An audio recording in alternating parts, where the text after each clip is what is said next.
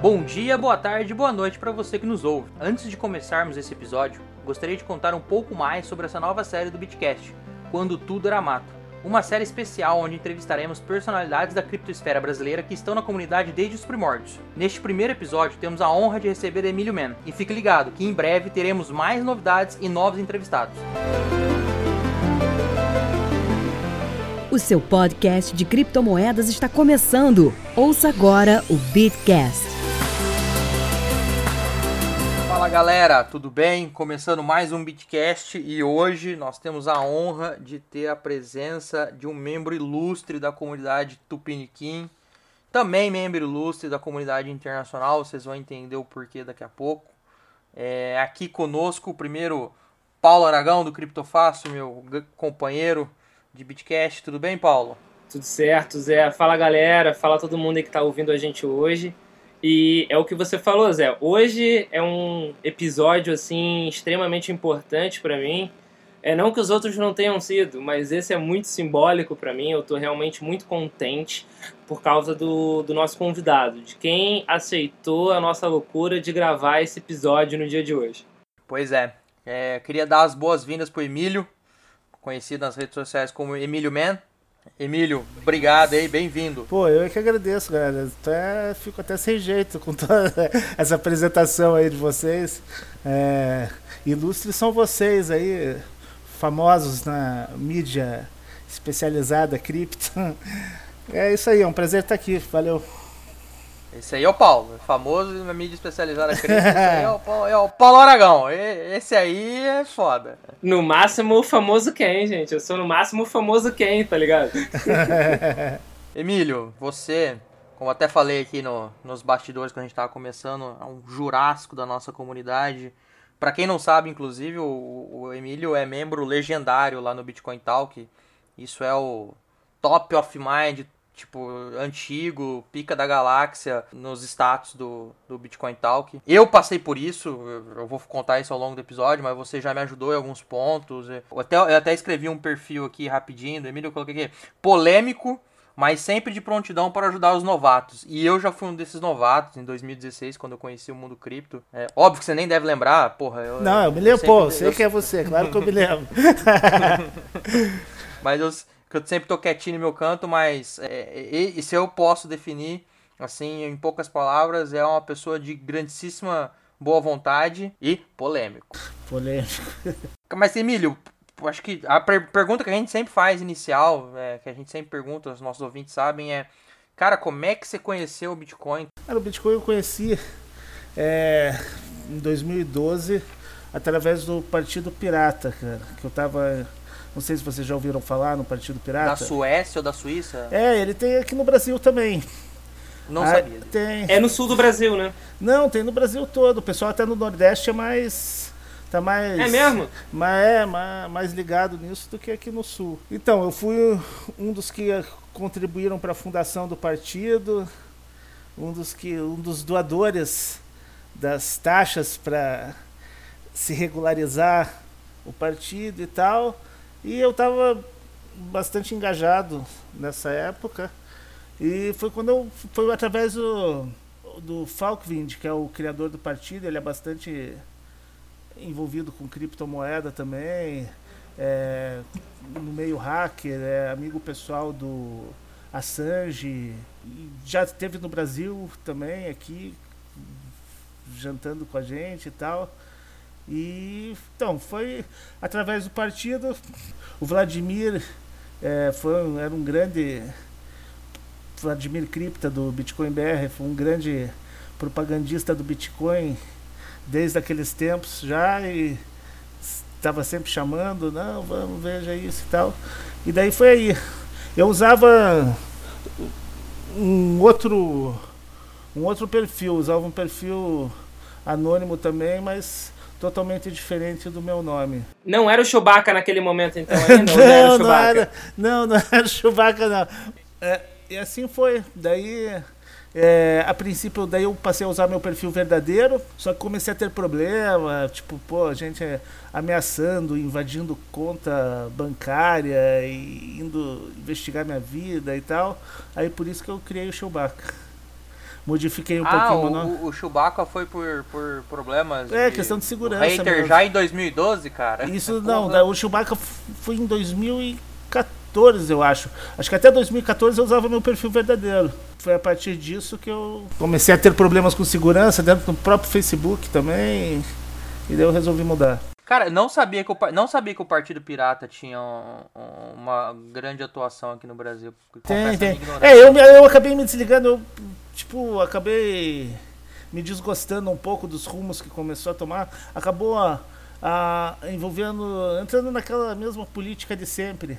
É, briguinha por poder e tal, que é o oposto do que o partido propunha. A proposta do partido é uma democracia líquida, perto do anarquismo, assim que o, elegeria representantes, mas que na verdade esses representantes não, não teriam uma autonomia, eles seriam como se fossem avatares de toda a comunidade. Tipo, a comunidade votaria, tomaria as decisões e o deputado que estivesse lá é, votaria de acordo com a vontade do coletivo, entendeu? Ele simplesmente só seria um representante que repassaria o voto, né? Exatamente, é mais ou menos é esse o princípio da democracia líquida. Só que daí, tipo, começou muito estrelismo, a galera já assim que o partido se regularizou. Ainda falta coisa, não pode ter candidato. Não sei como é que está agora, porque eu realmente abandonei. Mas ah, até pouco tempo atrás não, não, ainda não poderia se candidatar a uma eleição. Mas já estavam discutindo se o cara realmente teria autonomia ou não teria. Quer dizer, já estavam querendo modificar a coisa. Tal, ah, não, vai, vai virar a mesma palhaçada de sempre, vou sair fora. E continuei afastado da política, sem título de eleitor, sem nunca ter votado na minha vida. Olha que a Receita Federal vai cancelar seu CPF. Já hein? cancelou, cara. Já tá cancelado. E é, pra cancelar precisa ter, né, meu? É, pois é, deu até. eu fui lá regularizar, eu nem tinha título mais, cara. Meu título já não, não existia mais. Daí por anos ficou assim. Eu nem lembro para que que eu precisei. Eu fui lá. É, a gente só lembra quando a gente precisa eu, de alguma coisa. Eu assim, fui lá, regularizei e. E ficou mas continuo sem votar, né? Nunca votei na vida. Poder falar que eu não sou cúmplice disso. Mas e já em 2012, quando você estava em contato com o Partido Pirata e em contato com ideais libertários, anarquistas, você também foi nessa época você também foi mordido pelo, pela famosa mosca azul? É, eu e o Paulo, pelo menos, a nossa história é mais ou menos parecida assim nesse sentido. É, conhecemos e foi paixão à primeira vista. Eu conheci o mundo cripto e falei, mano, isso é muito da hora. Qual mosca azul? Não tô sabendo dessa história de mosca azul. Então, Emil, só, só pra te falar, Emil, só pra te falar, Emil, o, e, e, essa primeira vez que eu escutei esse ditado foi com o Zé também. É, é, então fi, fica tranquilo que não é só você. Não tô tão velho assim. Isso daí é coisa do Zé. Eu, eu até acho, na verdade, que ele inventou. Eu tento impor minhas gírias, mas é foda. não, não pega direito. Eu não sou um bom comunicador. Então, foi isso aí. Achei interessante, mas, tipo, é engraçado que eu não me interessei por mineração. É uma coisa que eu só fui tentar em 2013, quando eu conheci o Gabriel Rama. Que aí ele, ele tinha uma pool, né? Uma P2 Pool brasileira.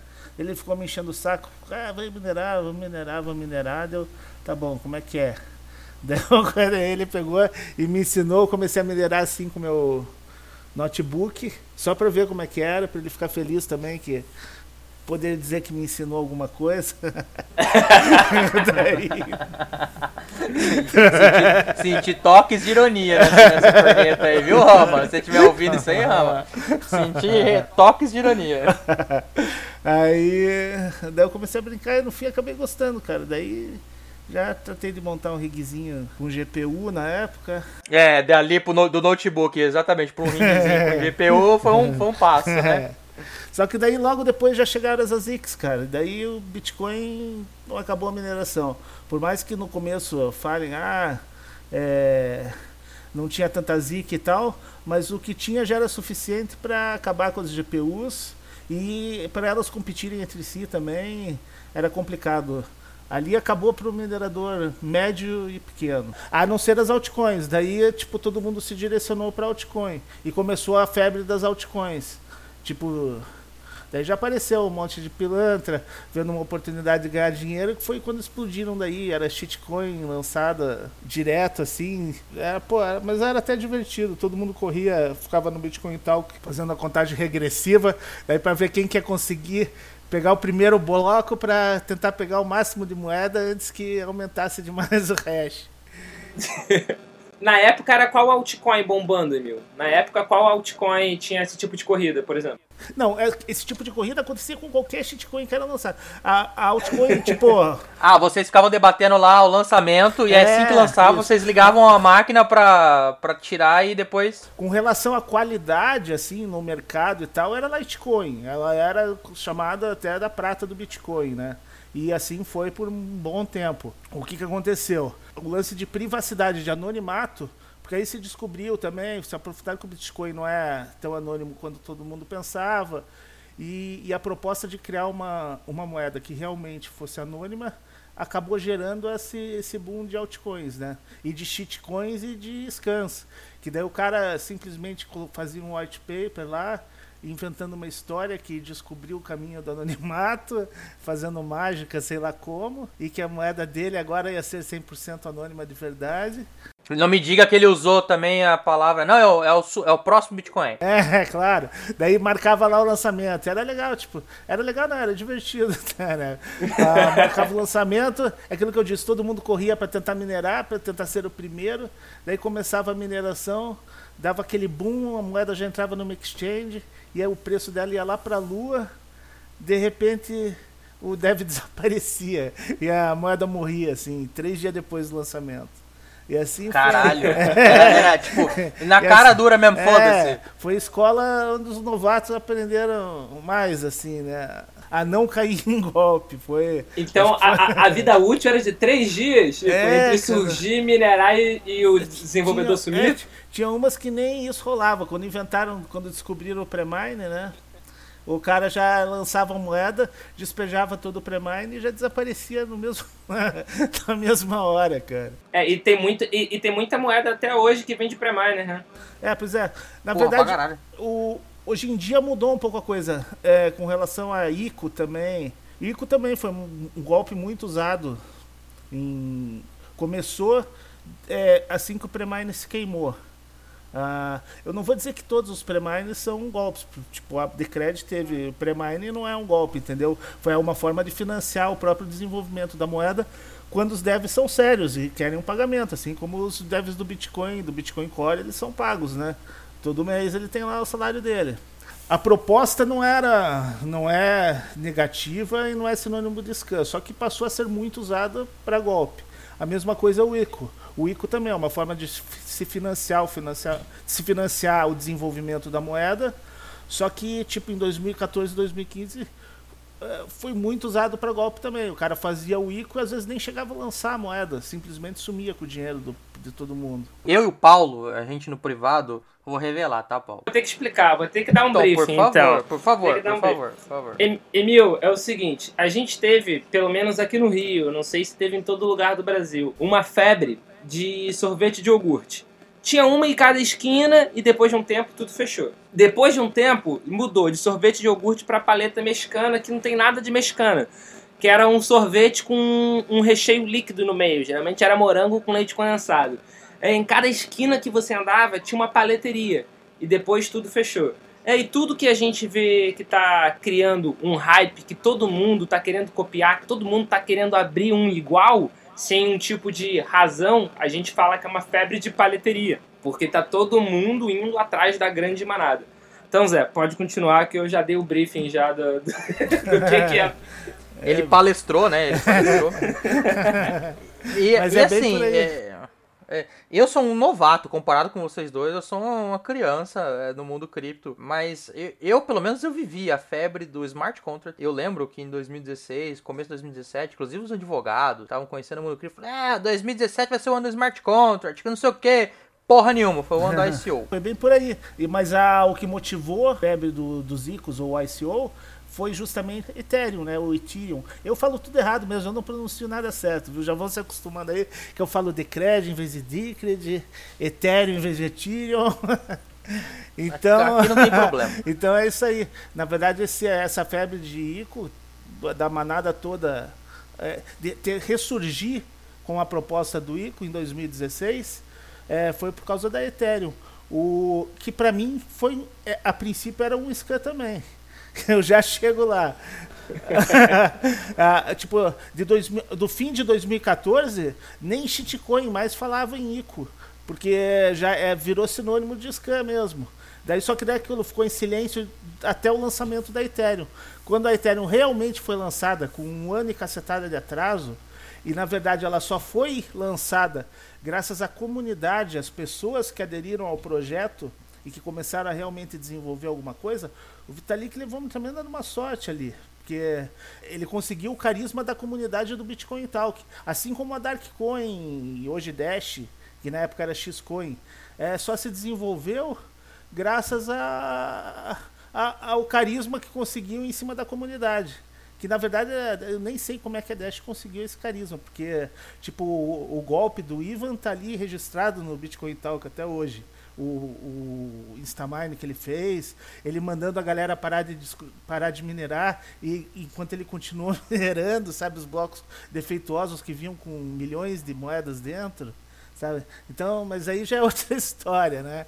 O voltando lá, a Ethereum ela nem é tão inovadora como todo mundo pensa. Ela é cópia de um projeto anterior.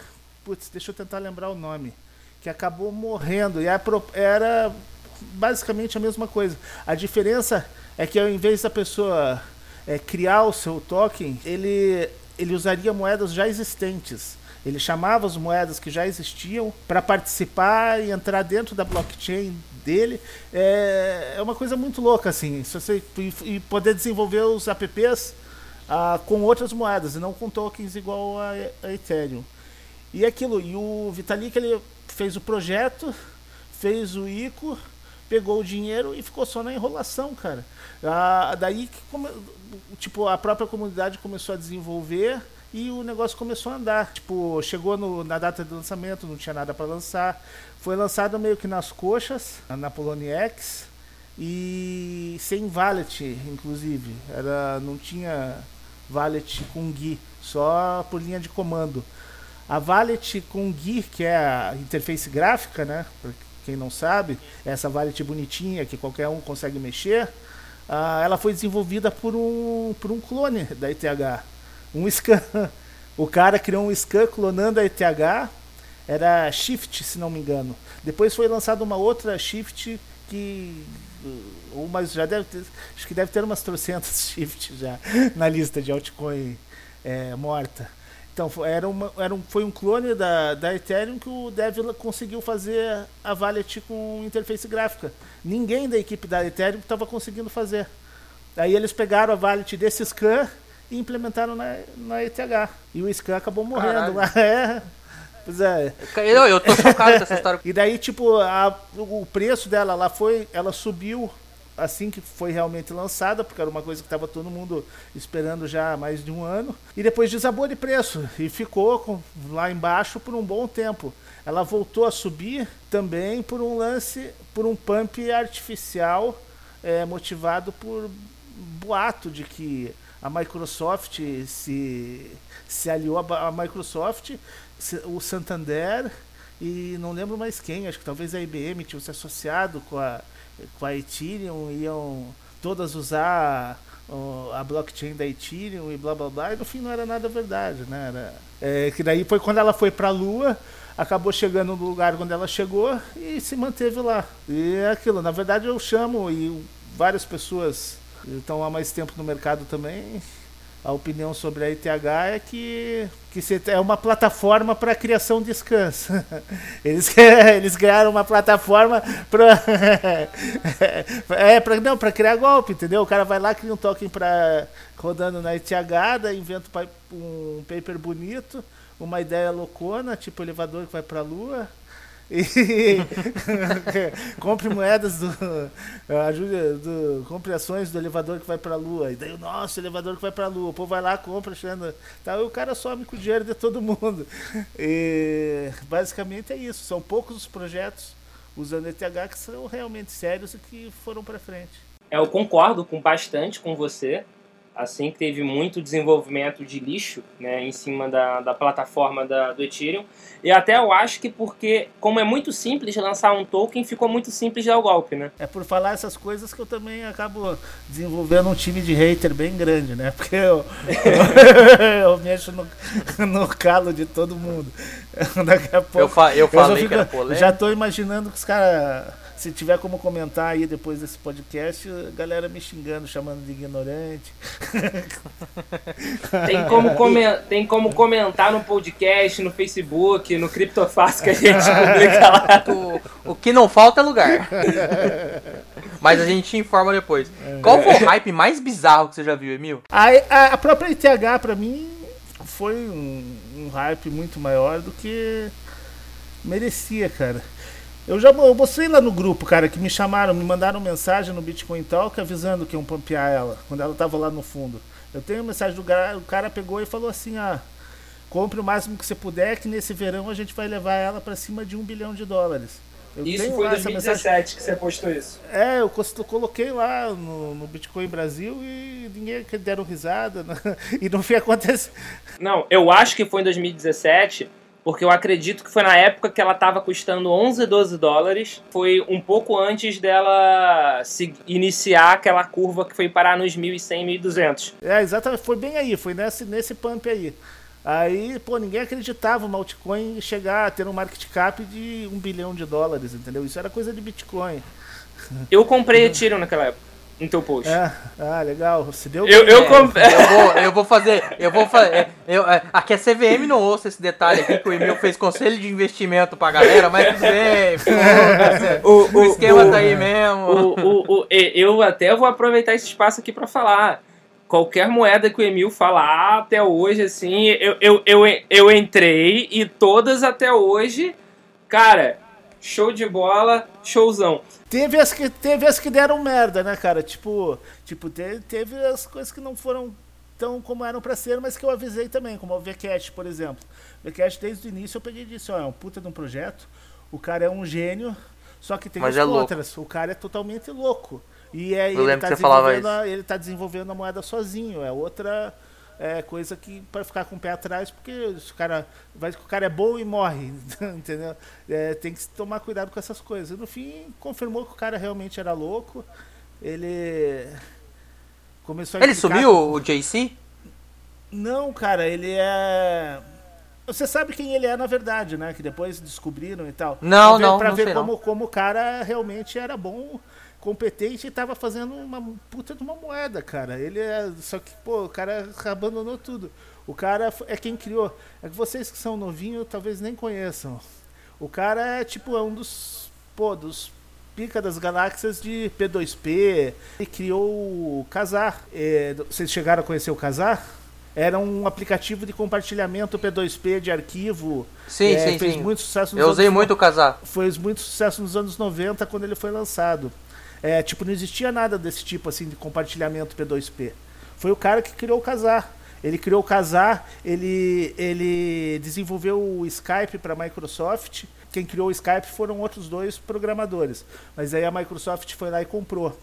Uh, ele, ele conseguiu, numa engenharia reversa, é, descobrir que os caras que venderam para a Microsoft tinham deixado um cavalo de Troia lá dentro, que eles podiam derrubar a rede do Skype quando quisessem. É, eu te entendo. Você, é, imagino que a sua ideia, assim, vendo de fora, é o cara tem um potencial para dar bom, porque o cara é um gênio, mas o cara tem um potencial para dar ruim, porque o cara é maluco. A moeda era boa, só que ele se encheu e abandonou tudo, né, cara? Jogou tudo no lixo. Mesmo assim, foi pouca gente que perdeu dinheiro ali, porque em dólar, eu lembro quando eu falei pra galera comprar, tava, era coisa, era merrequinha assim, não chegava a 25 centavos a unidade. Ela chegou a valer acho que 15 dólares, se não me engano, uma coisa assim. E, e, e, mesmo, e no final do final, depois já fazia meses que o cara tinha abandonado e a galera acreditava que ele ia voltar ainda, eu ainda falei, cara, não vai, não vai, não vai voltar. Tipo, todo mundo podia vender ainda com lucro de 200% que eu calculei na época. Daí só ficou quem quis insistir.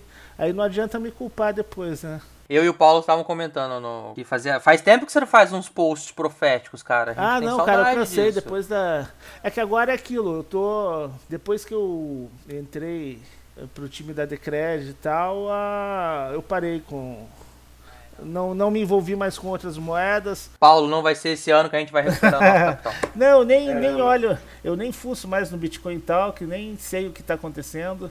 É, dedicação a Decred é 100% ali e me trouxe muita muita alegria. é, na verdade, Emil, até queria falar um pouco sobre isso que você falou da Vcash. Eu fui um dos que entrei na Vcash, né? Que nem eu acho que eu já falei diversas vezes com você. E eu, realmente eu não perdi dinheiro lá. É, em questão de dólar, eu, eu, eu ganhei assim até uma uma boa quantidade, né? Porque teve uma valorização. E é o que você falou, só ficou quem realmente insistiu. E o Davi Cash é até um caso curioso, porque depois que o projeto foi abandonado, apareceram umas pessoas que tentaram fazer um trabalho de marketing, gravaram uns vídeos em cima da Vcash, fazendo propaganda. Você sabe o que foi aquilo? Não, aquilo ali foi a última tentativa. Ali eu ainda tava. Eu ainda acreditava, mas eu escrevi lá no grupo, né, cara, ó essa eu acho que vai ser a última tentativa. Se não, se, se não der certo, ou se, o, se largar, fiquem esperto e despejem, porque aí vai morrer. Pois é, tentaram, alguém tentaram ressuscitar ela modificando o projeto. Daí a ideia era. Porque daí ficou largado para a comunidade, né? É, tem várias moedas, na verdade, que foram abandonadas, a comunidade pegou e elas é, deram a volta por cima. A Monero é uma. A Monero foi um scan que o Dev largou, abandonou a moeda e foi a comunidade que tacou para frente. Não sei se vocês sabiam disso. A do, a do Monero eu sabia que tinha tido sim um abandono de Dev, mas isso era até algo que eu ia comentar. O abandono de Dev, digamos assim, é algo até que relativamente comum, né? O próprio Bitcoin, uma vez você me contou uma história, né? que o momento que o Satoshi parou de responder no Bitcoin Talk foi justamente quando houve um problema que não se sabia como resolver e que o Satoshi deixou de responder e a comunidade que resolveu, né, no final das contas. É, exatamente, foi bem isso. Eu gosto de falar que o Satoshi foi o primeiro scammer do mundo cripto. É, eu falo que ele é polêmico, outra, eu falo, cara outra gosta. Legião, outra legião de fanáticos já começa a querer me matar por isso, né? Mas, mas o fim é, o que o Satoshi fez é, é não dá para falar outra coisa. Tipo, quando surgiu esse, um, esse primeiro grande problema de segurança no Bitcoin, ele uh, simplesmente abandonou. O diálogo está todo ali no Bitcoin Talk. Eu já coloquei, já eu já criei os três tópicos, os três posts lá no grupo Bitcoin Brasil original do é, colando essas mensagens dele, né, com os links. E depois disso ele some. Em 2010 tem muita gente que acha que ele criou o Bitcoin e aí no bloco Gênesis se uniu ao universo, né, cara?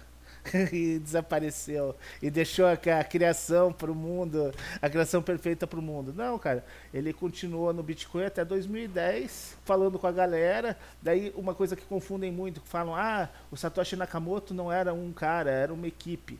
Na verdade, isso daí já é, é foi misturado. O Satoshi Nakamoto era um cara assim. Só que ele desenvolveu o Bitcoin com uma equipe.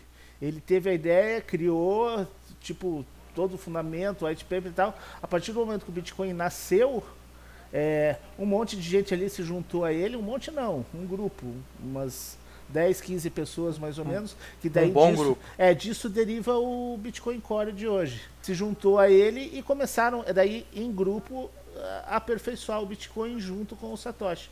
Daí quando fala assim, ah, o Bitcoin foi desenvolvido por um, por um grupo, não foi só... Daí pensa assim, ah, então está dizendo que o Satoshi era um grupo uh, por trás de um avatar. Na verdade não, o Satoshi era um só. Tipo, isso aí fica evidente se você acompanha as conversas da época, as trocas de e-mail que tem por aí soltas na internet. E é isso. Na primeira falha que ele não conseguiu safar, o que ele não sabia como fazer, ele desapareceu, nunca mais apareceu.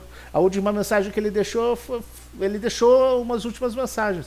Falou que deixava que era pro Andressen, Gavin Andressen assumir o lugar dele na gerência do projeto. E com isso a gente vê na verdade o poder da comunidade, né? Porque Se a gente aqui está reunido hoje é por causa das criptomoedas, se o Bitcoin, se as criptomoedas existem como existem por causa do Bitcoin, se o Bitcoin existe é por causa da comunidade. Não, com certeza. Isso, isso é um, é um ponto para trazer para a galera de hoje, né? Que hoje é, hoje está muito fácil a gente debater ideia, colocar a ideia no, no Steemit, no Medium, mas na, nessa época era, era Bitcoin Talk só, Emílio? Tudo era no Bitcoin Talk foi criado pelo próprio Satoshi, né? Foi ele que criou o fórum. Tinha um outro anterior, num outro servidor, mas que daí começou a dar problemas lá, daí ele criou o Bitcoin Talk e passou tudo, a conversa para lá. É, em 2009, mais ou menos.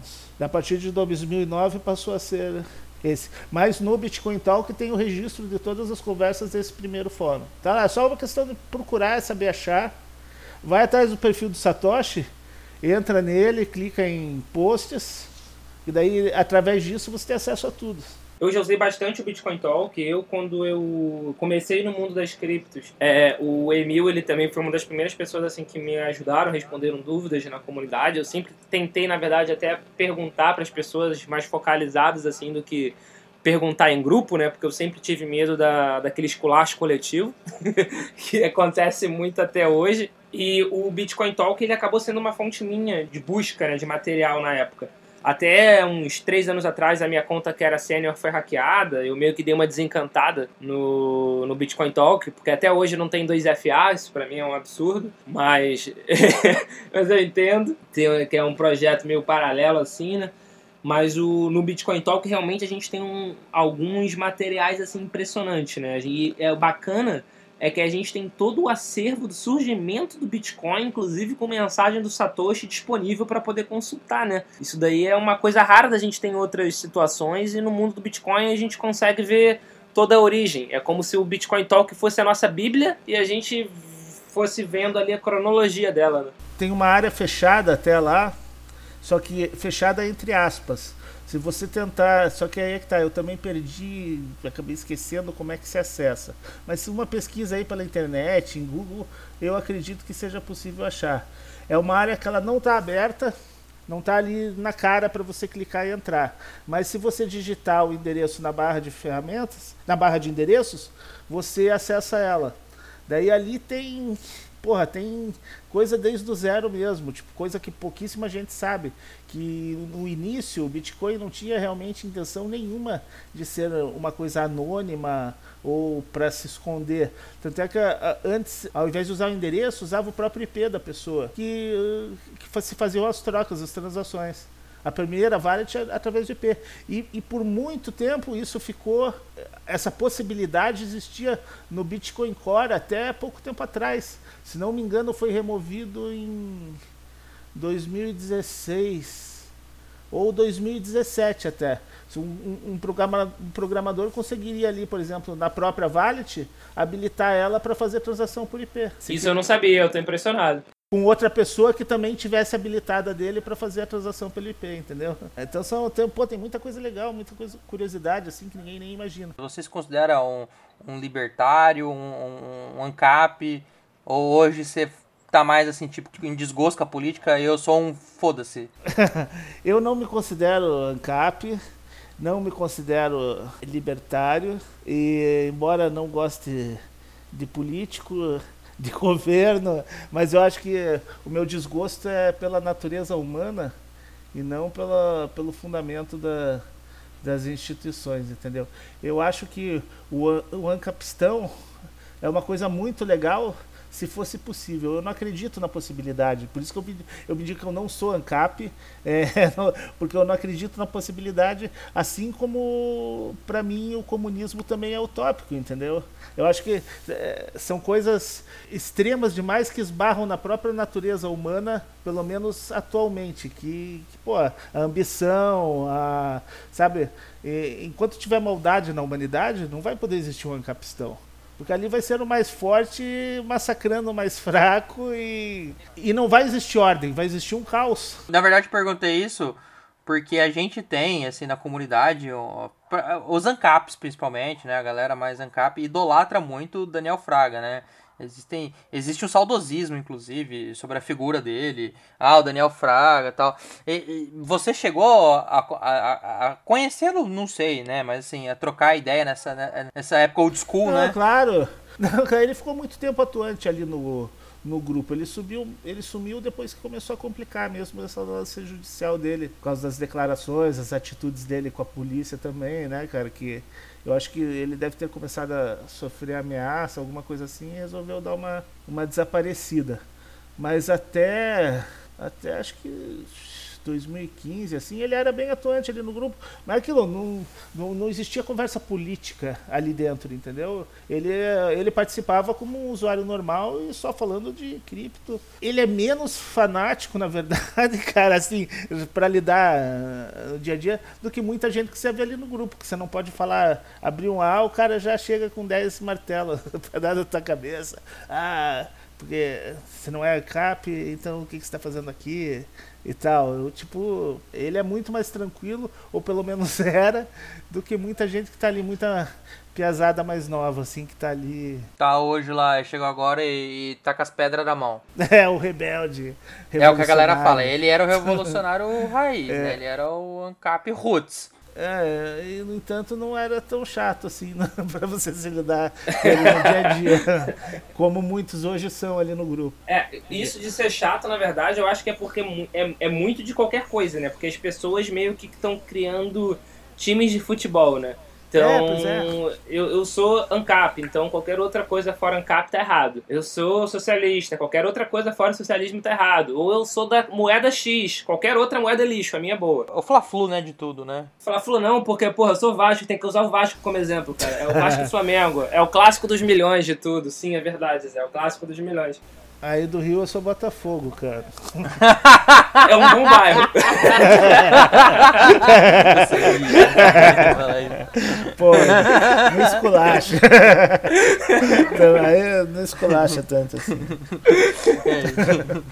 Cara, você literalmente viu. As pessoas não sabem só, mas assim, eu, é, você viu a comunidade brasileira e você atua muito na comunidade internacional por causa da Dickers, né? Você viu literalmente a, tudo crescer. Vamos lá. Quando eu entrei na, no, no, grupo do Facebook em 2016, eu entrei logo um pouco antes do, do, do problema na, do DAO no Ethereum. Eu vivi isso, assim, eu vi a treta tal, vi o, eu vi o Edilson falando problema no código, vi algumas coisas assim que eu falei, caralho, que mundo fantástico que me agradou, que, que me impressionou na verdade, né? Assim como o Paulo fui pro Bitcoin Talk, porque eu conhecia já fóruns da vida, eu sei, fórum é o caminho. Naquela época o Facebook não era tão grande, né? É, não tinha essa potência toda. E eu falei, mano, fórum é vida. Mas, cara, quando eu entrei, o, o Bitcoin, a, a, comunidade, a principal comunidade, que é o BTCBR, né? Tinha 20 mil membros. Cara, hoje a gente tem mais de 150 mil. E como é que você interpreta esse, esse crescimento grande, assim? Em 4, 5 anos? É, pois é, é, é, essa é uma boa pergunta, cara. É para se filosofar em cima. Porque ao mesmo tempo que teve racionalmente pensando assim, você pensa, pô, cresceu é bom, né, cara? Tá aumentando aí a, a demanda, pessoas conhecendo, participando da, da revolução contra os bancos e tal. Só que a realidade, pelo menos aqui no Brasil, vê que a maioria dessas pessoas veio por causa de pirâmides, né, cara? Atraída por, por scans, Tipo, a maioria, se você fizer uma pesquisa ali no grupo, eu acho que a maioria da resposta vai ser conhecer o Bitcoin através de alguma pirâmide. Então, não precisa nem ir pro grupo. Se você perguntar pra gente, já vai ser via pirâmide. Tipo, pois é. a, gente já, a gente já conheceu por convite de pirâmide. Eu conheci por causa de mineração na nuvem, conheci por causa da Genesis Mine. Eu falei, que porra é essa? É. Falei, que porra é, é essa? É mesmo? Aí foi que eu fui entender a, a lógica da parada. Mas, é, é, mas você tem toda a razão, assim, é uma da, é, é, inclusive uma, é, eu falo com uma crítica que eu faço a nós, membros da comunidade, a gente precisa a gente precisa propagar a palavra. Eu brinco aqui que é propagar a palavra do Satoshi, né? É propagar a palavra de uma maneira que não que a uhum. pessoa que vem até a comunidade não venha através de um scam, porque é isso. Hoje você fala de Bitcoin é, é aquela coisa chula, né? É pirâmide, é, é problema, é coisa de bandido. Você acho que passou, primeiro era coisa de bandido, né? Agora coisa de pirâmide. Não, quando estourou o lance lá da Silk Road, pô, daí é que. Tipo, falasse que você. É, e falar em Bitcoin era falar que era traficante, né, cara? Tipo, todo mundo associava com isso. Foi é complicado. E para tentar explicar para as pessoas como é, pô, ninguém acreditava naquilo. no fundamento da coisa, né? Até hoje é complicado. E essas pirâmides vieram para piorar a situação. Tipo aquilo, acho que ali no grupo, 150 mil pessoas. Mas, poxa, relevantes mesmo na área, poxa, são pouquíssimos, né? É que isso me deixa triste, assim, de, de pensar. E é diferente, em outros países não são assim, né, cara? É uma coisa que me injuria no brasileiro é essa. Ou às vezes queria coisa fácil também, né? Não só vantagem. É, fácil, é, de forma, né? é, de forma mais fácil, independente de ter que ferrar com a vida de outra pessoa ou da própria família, porque aquilo, pirâmide, os primeiros que você passa a perna são teus irmãos, teus amigos, né, cara? Que é pra quem é você, tem, você vai empurrar o um negócio. Qual a treta que mais te, assim, que você tá na tua, vendo na tua cabeça? Cara, essa treta foi boa. Aquela que você pegou a pipoca. Às vezes você participou também, né? Porque você gosta. É, cara. Eu acho que a primeira grande treta vocês já ouviram falar no Hash Dollar? Eu ouvi por cima essa história. Já. Acho que a primeira grande treta foi essa. Foi a primeira moeda nacional que, que apareceu em 2013. O cara.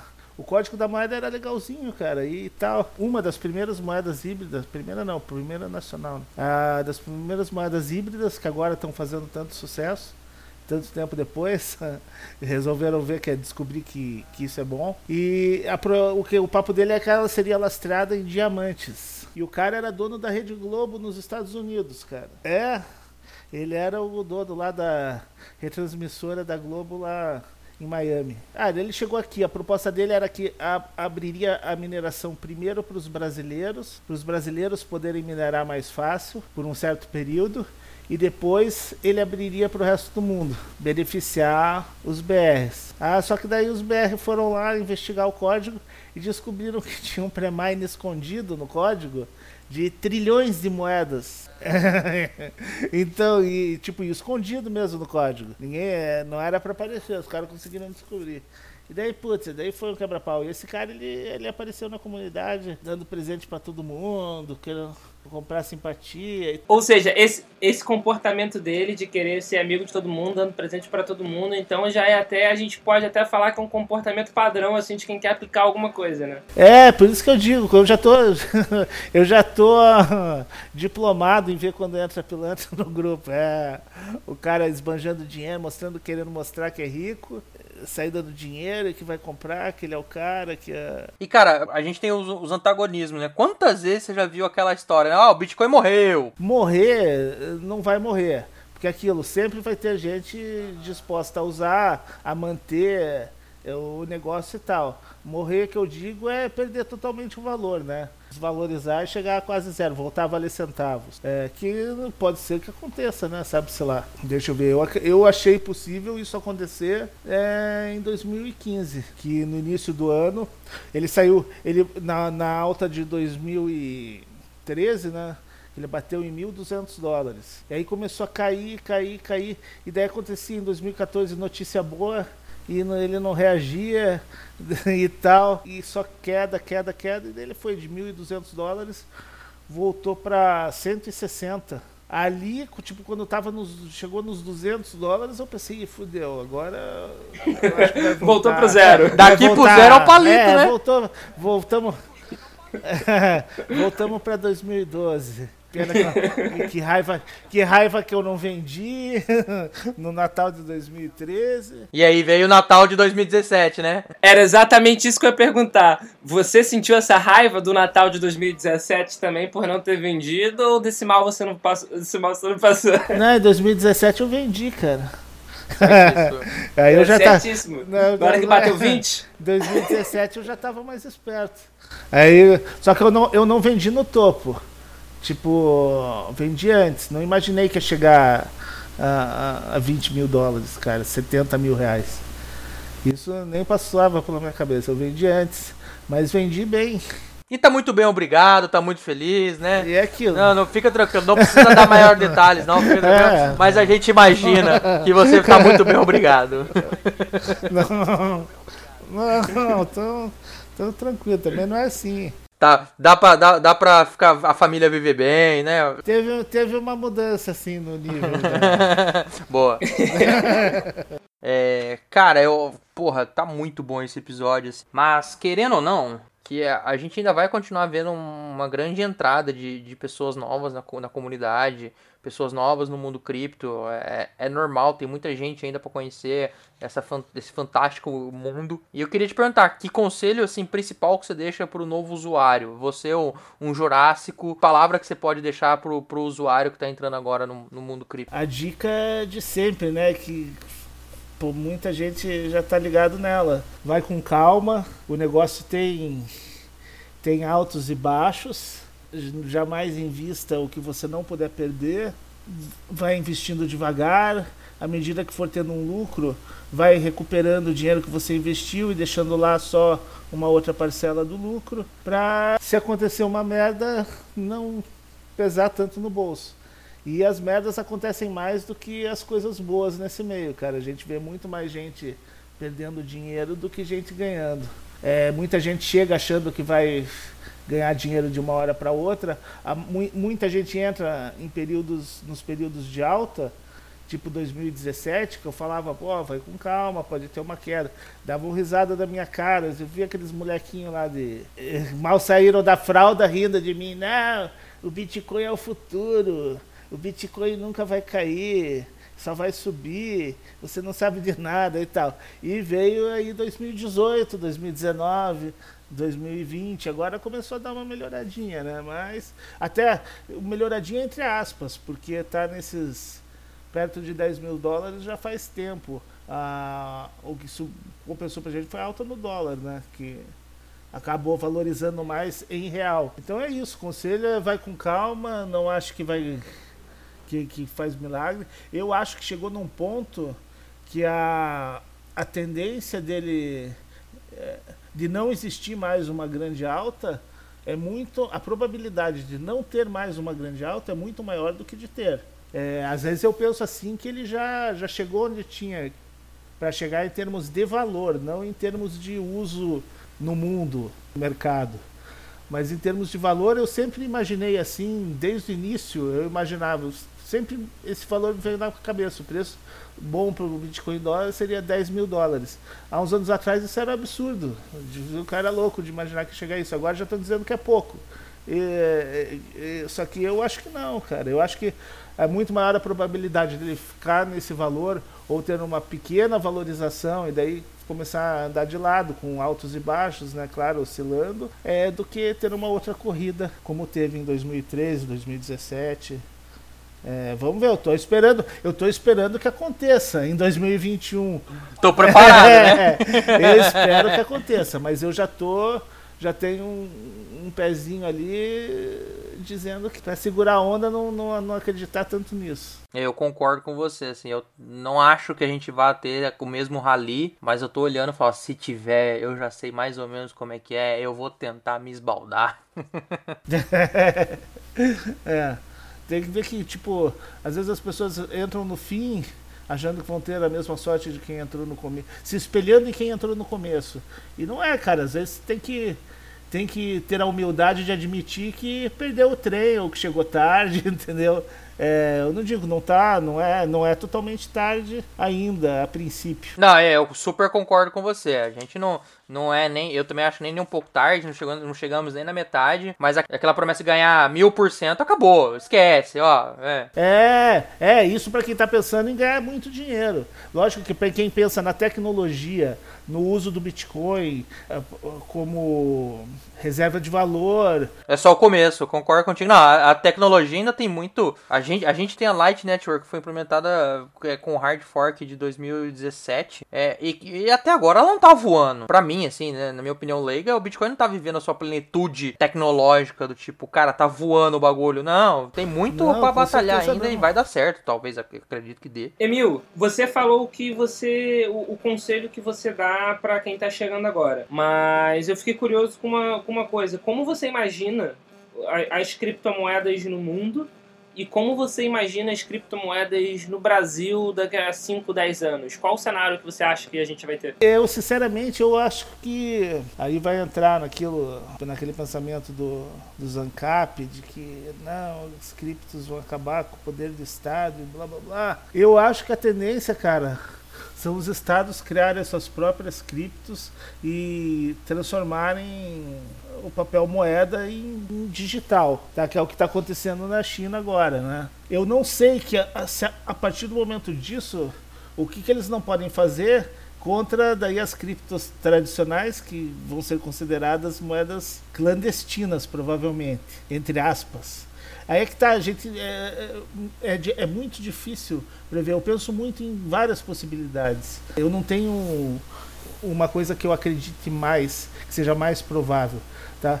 Eu, eu acredito, pode ser que aconteça aí um acerto aí entre os países do mundo para criminalizar as criptos tradicionais. E daí é aquilo, vai acabar com elas? Não, vão continuar sendo usadas na Deep Web em outras coisas. Ninguém consegue acabar totalmente, mas elas vão perder o valor comercial que tem hoje. A partir do momento que pouca gente vai se dispor a, por exemplo, cometer um crime em, em usar. É, então é muita coisa, tem muita coisa que pode acontecer e pode não acontecer para eu ter uma posição firmada sobre isso. E eu concordo com você. É, eu prefiro uma resposta dessa, por exemplo, do que quem chega e crava o que vai acontecer daqui a 5, 10 anos. Eu, em todos os outros podcasts, eu falo muito com o Zé que a gente vive numa sociedade cheia de arquitetos de obras construídas e profetas de fatos passados. São pessoas que, que veem o que já aconteceu e, e, replicam aquilo no futuro. Tipo, não é assim que funciona. E eu concordo com você, são, são muitas possibilidades, né? Uh, ao passo que o mundo todo pode se unir para criminalizar cripto, que é uma possibilidade, a gente não consegue negar, e isso derrubaria muito o valor das criptomoedas, porque, sendo bem sincero, ninguém quer ser criminoso. Ninguém quer cometer crime para ter para poder usar Bitcoin. Ninguém quer. E em compensação também pode acontecer de ter um, um grande problema mundial e o Bitcoin emergir como uma possível solução de moeda global. Enfim, é uma possibilidade. É. Eu particularmente eu acredito nessa possibilidade. É, eu ia perguntar Não. isso pra você agora. Isso é uma possibilidade. Eu falo, Paulo, tá querendo enganar eu, eu eu, eu, eu já falo, já pergunto e já respondo.